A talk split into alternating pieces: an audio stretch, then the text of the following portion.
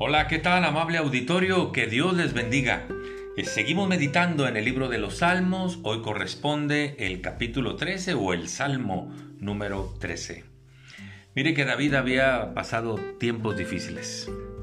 En alguna ocasión el rey Saúl lo estuvo persiguiendo por muchos meses, tratando de matarlo, porque el profeta le había dicho, él va a ser el siguiente rey y Saúl no quería competencias.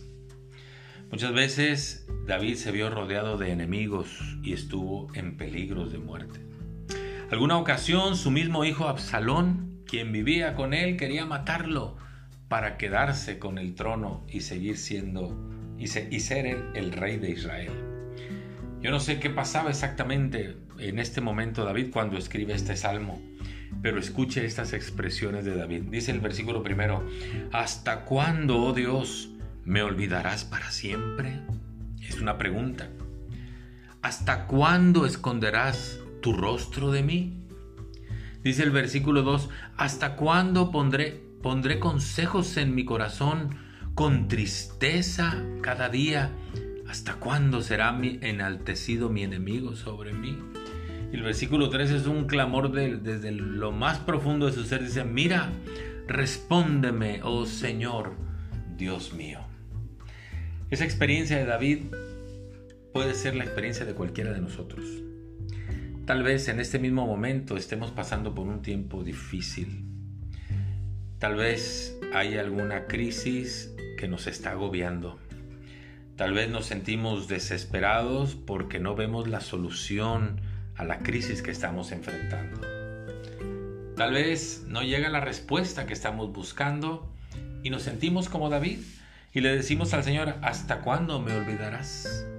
¿Hasta cuándo esconderás tu rostro? ¿Hasta cuándo tendré tristeza en mi corazón? ¿Hasta cuándo el enemigo o el problema estará encima de mí? Y hoy decimos como David, respóndeme, oh Señor, Dios mío. Pues si es tiempo de clamar a Dios, clame al Señor.